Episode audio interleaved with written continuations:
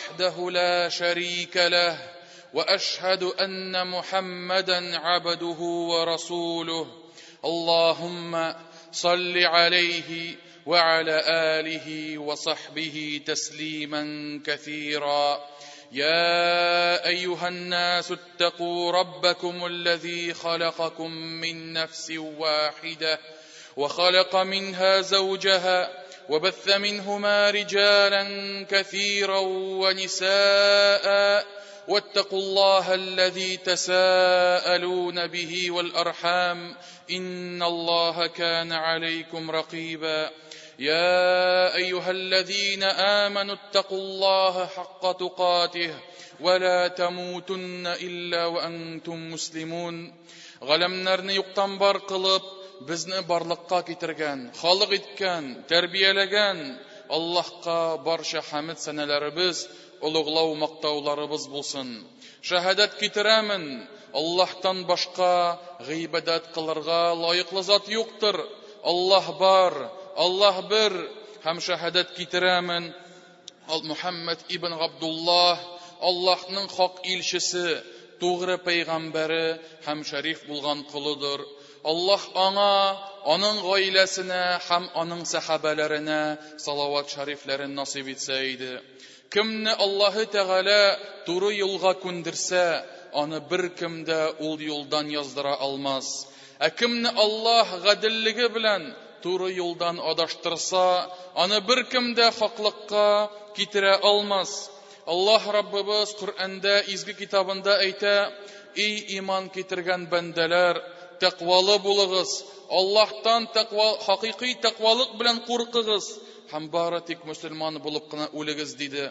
Икенче бер аятендә әйтә, Эй кешеләр, сезләрне яраткан, халык иткән Раббыгыздан куркыгыз. Ул сезне бер кешедән яратты, аннан иптәше хатынын барлыкка китерде. Һәм алар икесеннән дөньяга күп ирләрне һәм хатыннарны чәчте. Бәлки, бер-берегездән шул Аллаһ хакы өчен сорыйсыз, шул ук Аллаһның ачуыннан, Һәм шулай ук туганлык җепләрен өзүдән сакланыгыз. Дөреслектә Аллаһ сезне күзәтеп торучыдыр. Әмма бәгъд, газиз дин кардәшләрем, тәкъвалы булыгыз. Кешене бу дөньяда да, ахирәттә дә уңышка китерүче гамәл тәкъвалыктыр. Һәм бу дөньяда иң зур булган һәм иң куркыныч булган фетнә, мөхтәрәм җәмәгать, ул Дәҗҗал фетнәсе булып тора.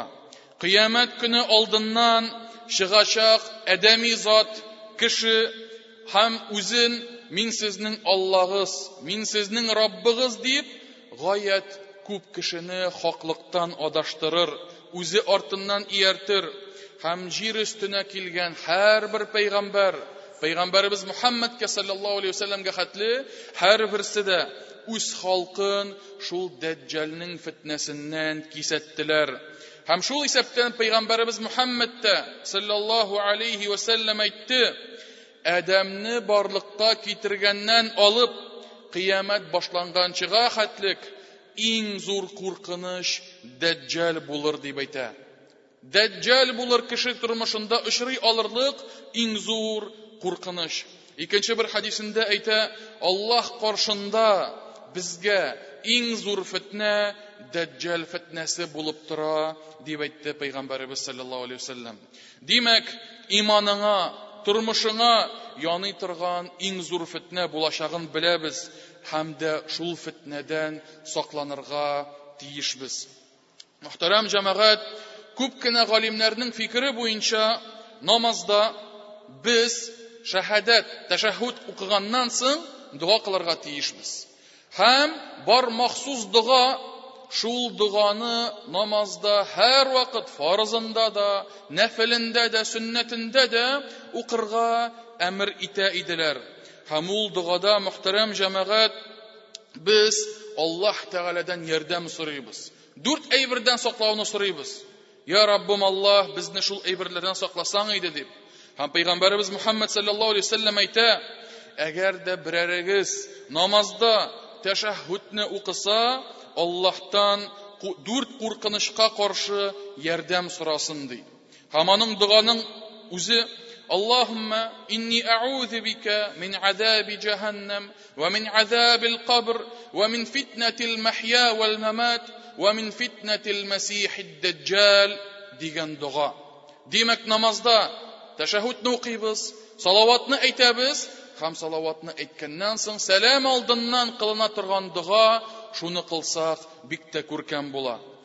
Һәм ул доганың мәгънәсе, Әй Аллаһ, җәһәннәм газабыннан, кабер газабыннан, тормыш һәм үлем фетнәләреннән һәм дәҗҗәл фетнәсеннән мине сакла. Миңа ярдәм ит дип, шулай иттереп намазда дога кылабыз. Һәм уйлап карагыз, мөхтәрәм җәмәгать, әгәр дә без шушы доганы һәр намазда укысак, Фарызында да, нәфелендә дә, сөннәтендә дә һәм укыган саен ихласлы булсак, чыш-пыш кына түгел, ихласлы рәвештә нинди дога кылганыбызны белеп әйтсәк һәм гомеребез шул рәвешле үтсә, Аллаһ Раббыбыз безне һичшиксез ярдәмсез калдырмас. Һәм һичшиксез бу доганы күп кабатлаганны Аллаһ Раббыбыз кайгыга китермәс. Һәм шуңа күрә иң беренче сәбәбе, беренче гамәл Даҗҗалдан саклаучы ул менә шушы доганы әйтү. Икенче гамәле исә бу фетнәгә китерә торган сәбәпләрдән, бу фетнәне булдыра торган сәбәпләрдән ерак булу, ераклашу һәм бу чынлыкта Пәйгамбәребез Мөхәммәд саллаллаһу алейхи ва сүзләренә нигезләнгән. Кем ди, дәҗҗәл чыкканын ишетсә, аннан ераклашсын ди. Ягъни бу урында дәҗҗәл булса, аннан ераклашсын, китсен дип әйтә. Һәм бу җәмәгать чынлыкта менә бу кагыйдә, ягъни фитнәдән ерак булу, гөнаһтан ерак булу, ул дәҗҗәлгә генә кагылмый. Ул бөтен гөнаһларга кагыла. Әгәр дә син белеп торасың икән, нинди дә булса гөнаһ эшләр алдыннан кеше адымнар эшли, адымнар атлый, сәбәбен кыла. Әгәр дә шул эшләрне эшләсәң, гөнаһка китерәчәк икәнлеген белсәң, ул сәбәпләреннән ерак торырга тиешсең. Һәм менә мәсәлән, тел гөнаһлары, гайбәт, кешене чәйнәү булса, мәсәлән, Әгәр дә беләсең икән, шул мәҗлескә барсаң, шул урынга барсаң, шул кеше белән очрашсаң, ул гайбәткә батырачак сине. Димәк, ул мәҗлескә барма. Яки ул кешенең тәэсире астында калма. Чөнки дуслар алар шундый, я алар сиңа тәэсир итә, я син аларга тәэсир итәсең. Һәм шуңа күрә аларның бу гөнаһка китерүче тәэсирләреннән сак бул. Шулай ук хәмер мәҗлесе булсынмы, яки башка төрле гөнаһлар булсынмы, әгәр дә белеп торасың икән, менә шушында барып, шушындый гөнаһ эшләргә мөмкинчелек бар икән, менә бу эшне эшләсәң, ул гөнаһка китерергә мөмкин икән, монда калсаң, бу гөнаһны эшләргә мөмкинчелек бар икән дип сизенсәң, бу сәбәпләрдән ерак торырга кирәк, җәмәгать. Сакланырга кирәк.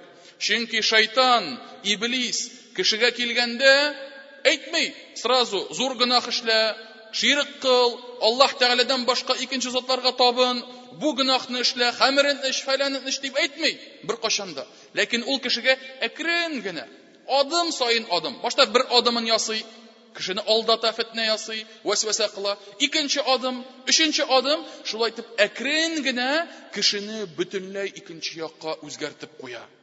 Һәм шуңа күрә, мөхтәрәм җәмәгать, менә без шушы кечкенә адымнарны атламаска тиешбез.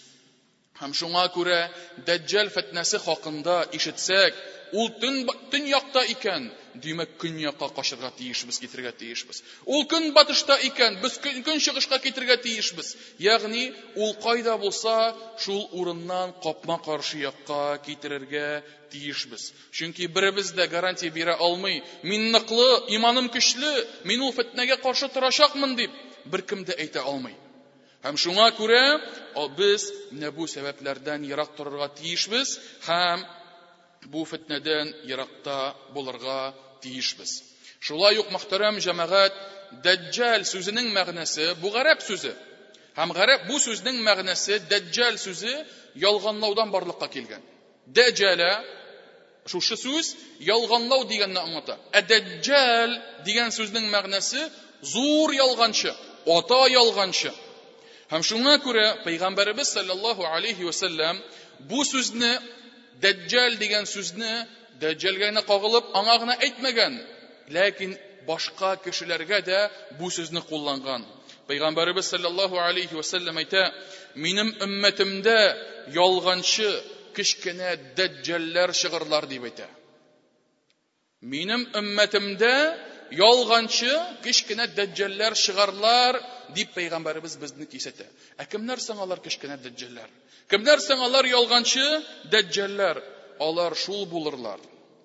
Үзләрен мөселман дип атап, үзләрен бисмилла дип әйтеп, әмма ләкин үзләре хакында мин пәйгамбәр, мин күрәзәче, мин киләчәкне беләм, мин төрле серләрне юрыйм, хәтта кайсы берләр әйтә, миндә ди, миңа Аллаһ Тәгалә сер ачты ди. Миңа Аллаһ Тәгалә сверхспособностьлар бирде ди. Бер табиб та башкара алмаганны мин үзем эшлим. Бер инструментсыз, бер әйберсез, кул белән генә. Берсе дә белмәгәнне мин беләм, мин төзәтәм, мин э, дуслаштырам, дип әйтүчеләр җәмәгать. Менә болар һәммәсе дә динебездә катгый тыелган эшләр һәм моңа беребез дә якын булырга тиеш түгелбез. Менә бу кечкенә дәҗҗәлләргә Пәйгамбәребез Мөхәммәд саллаллаһу алейһи вәсәлләм әйтә, кем күрәзәче янына барып, берәр нәрсә генә булса да сораса дип әйтә, 40 көн буена намазы кабул түгел ди. Күрәзәче янап, әле ышанмый, әле сүзен тыңлап бетерми. Просто барды да сорады бер сүз. 40 көн буена намазы буш. Намазын укый, намазын башкара, әмма ләкин бер әҗер савабын да алмый. Һәм Аллаһ Тәгалә каршында бу намазлары булмаган кебек булып санала. Ә үзе мөхтәрәм җәмәгать, әгәр дә шул кеше күрәзәче янына килеп, аның сүзенә ышанса, монда хәл тагын да мөшкелрәк. Пәйгамбәребез Мөхәммәд саллаллаһу алейһи вәсәлләм әйтә, кем күрәзәче янына барып, аның әйткән сүзләренә ышанса, Мөхәммәдкә иңгән әйберләргә көферлек күрсәтте дип әйтә пәйгамбәребез.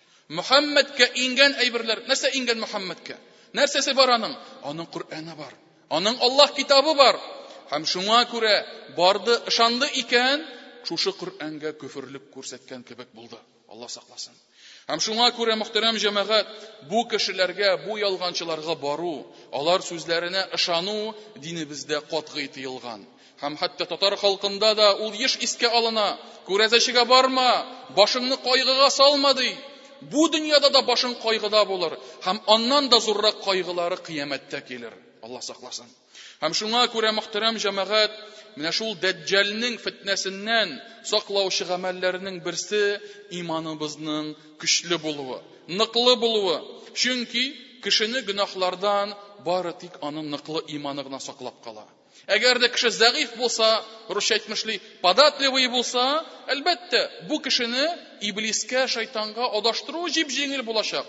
Һәм шулай ук Дәҗҗәл дә аны үз артыннан бик җиңел ияртәчәк. Һәм пәйгамбәребез Мөхәммәд саллаллаһу алейхи ва бер хадисендә әйтә, Дәҗҗәл ди Мәдинәнең, Мәдинә шәһәре, бүгенгесе көндә Сәгуд Гарабстаны, Гарабстаны барыгыз да беләсез, шулай бит? Мәккә, Мәдинә, изге шәһәрләребез, изге урыннарыбыз һәм инде э, Пәйгамбәребез мәчете булган һәм Харам мәчетләре булган шәһәрләр. Пәйгамбәребез әйтә, Дәҗҗәл шул Мәдинә шәһәренең бер читенә килер ди. Эчкә керә алмас, читендә торыр. Һәм шул вакытта Дәҗҗәл килеп баскач, Мәдинә өч тапкыр селкенер дип әйтә. Өч тапкыр тетрәнер һәм шул вакытта Мәдинәдән бөтен кәферләр, бөтен мунафиклар чыгарлар ди. Ягъни Мәдинәдә булган, менә шушы пычраклар, менә шушы араларында булган, Мәдинәнең исемен пычраткан, менә шушы кешеләр, монафиклар булганнар, Аллаһка дошман булганнар, бөтенесе дә чыгып китерләр һәм Даҗҗал гаскәренә кушылырлар. Ә Мәдинәдә исә иманлы кешеләр генә калачак, дип әйтә пәйгамбәребез саллаллаһу алейһи вәсәлләм. Менә шул вакытта мөхтәрәм җәмәгать, көчле иманлы булганнар Мәдинәдә сакланып калырлар.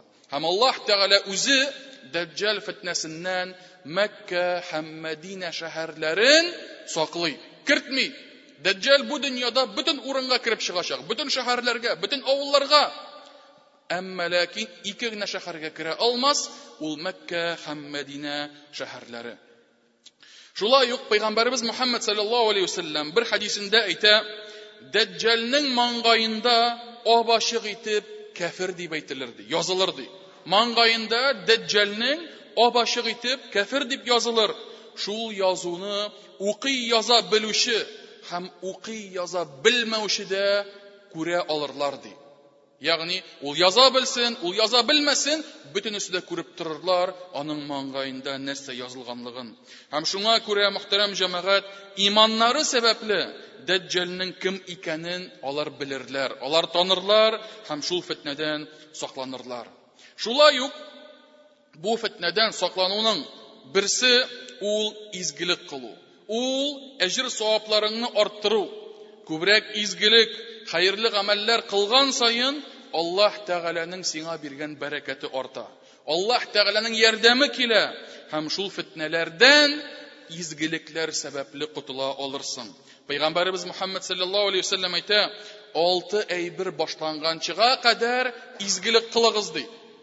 Изгелек, яхшы гамәлләр, алты әйбер килгәнчегә хәтле кылыгыз, ди. Беренчесе, Дәҗҗал чыкканчыга хәтлек. Икенчесе, ул, төтен, ягъни кыямәт көненең бер галәмәте, төтен чыгуы, төтен чыкканчыга хәтлек. Өченчесе, җир хайваны чыкканчыга хәтлек.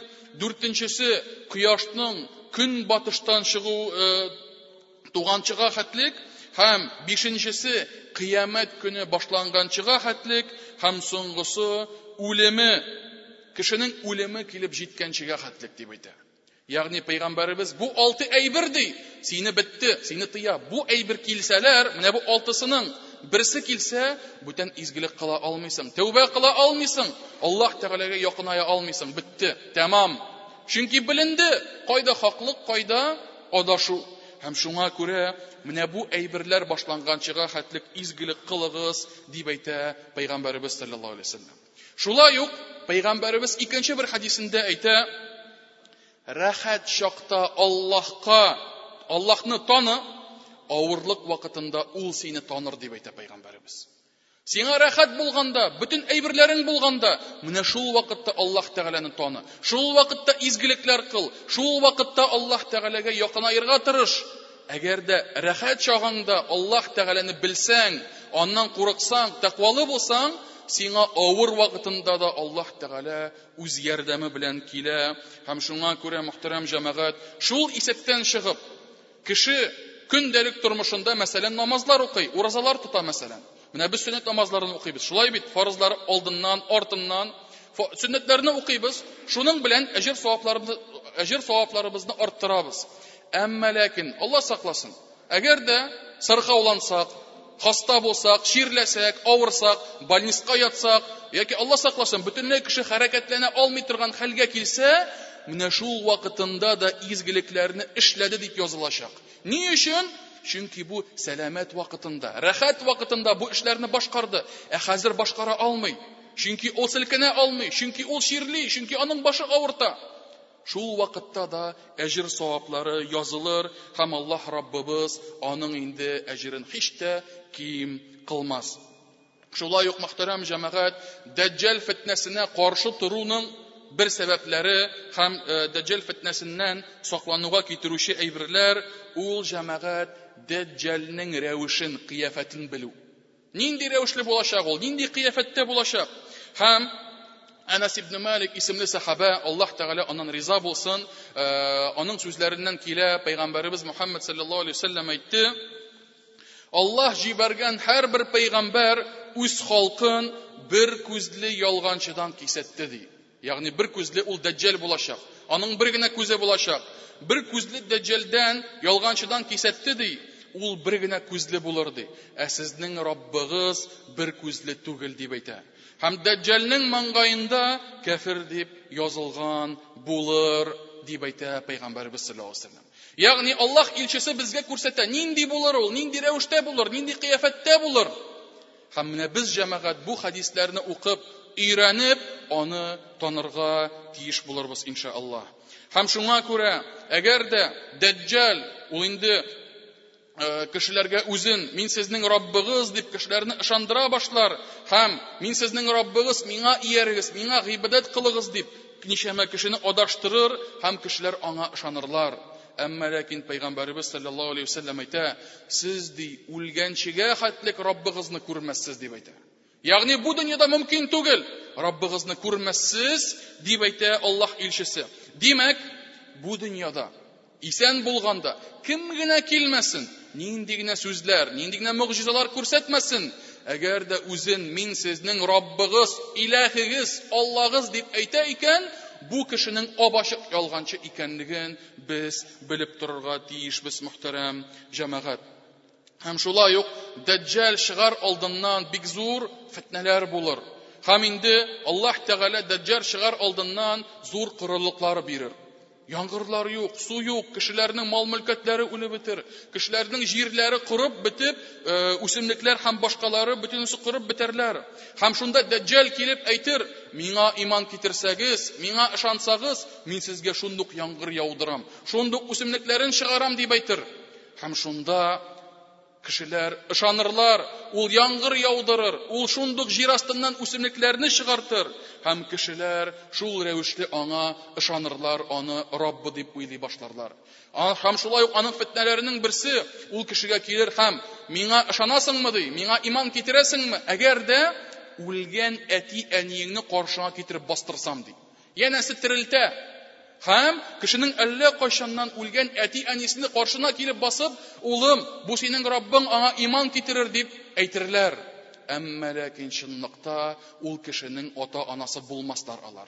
Алар шушы әти-әнисе рәвешенә, кыяфәтенә кергән, сурәтенә кергән шайтаннар булырлар дип әйтелә. Һәм уйлап карагыз, мөхтәрәм җәмәгать, Ягъни нинди зур фетнә, кешеләр тилмереп яшәрләр, авырлык булыр, корылык булыр. Шунда бер кеше килә дә могҗиза күрсәтә. Яңгыр яудыра, җир астыннан яшеллекне чыгара, кешенең әти-әнисен терелтә. Ничек кешегә зур фетнә булыр һәм икеләнә башлар, иманы какшарга мөмкин, Алла сакласын. Һәм шуңа күрә менә бу җәмәгать Дәҗҗәл аша Дәҗҗәл сәбәпле Аллаһы Тәгалә кешеләрне сыный. Чөнки Аллаһ Тәгалә бар нәрсәгә дә кодрәтле. Һәм ул Дәҗҗәлгә шундый сәләтләрен биреп, кешене сыный. Кем иманында нык калыр, кем аны барлыкка китергән, аны ризыкландырып торган Аллаһка тугры калыр, ә кем иманын сатыр, кем ышаныр, кем ялганчыга иярер, дип Аллаһ Раббыбыз шул рәвешле сынау ясар. Һәм Аллаһ Тәгалә һәрберебезне дә шул сынаудан, шул фетнәдән сакласа иде. Һәм инде соңгысы мөхтәрәм җәмәгать, ул да булса, шушы э, пәйгамбәребез саллаллаһу алейхи ва саллям бу фетнәгә каршы торырлык безгә Коръән аятләрен дә өйрәтте.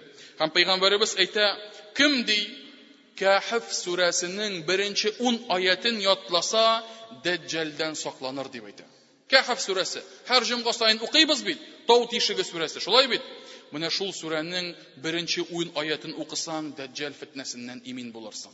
Шулай ук пәйгамбәребез икенче хәдисендә әйтә, әгәр дәҗҗәлне күрсәгез, Кәһф сүрәсен укыгыз, дип әйтә. Кәһф сүрәсен укыгыз һәм шул рәвешле саклану булыр. Һәм шуңа күрә, мөхтәрәм җәмәгать, ул сүрәне укысак, без инде күрербез, Аллаһ Тәгалә ул сүрәдә үзенең кодрәтен тасвирлый, үзенең бөеклеген күрсәтә. Һәм бу дөньяда аңа бернинди дә авырлык юк, аңа бер әйбер дә зыян итми. Һәм шуңа күрә кем Аллаһ Тәгаләгә ялварса, кем аңа инде күркәм рәвештә гыйбадәт кылса, Аллаһ Тәгалә аны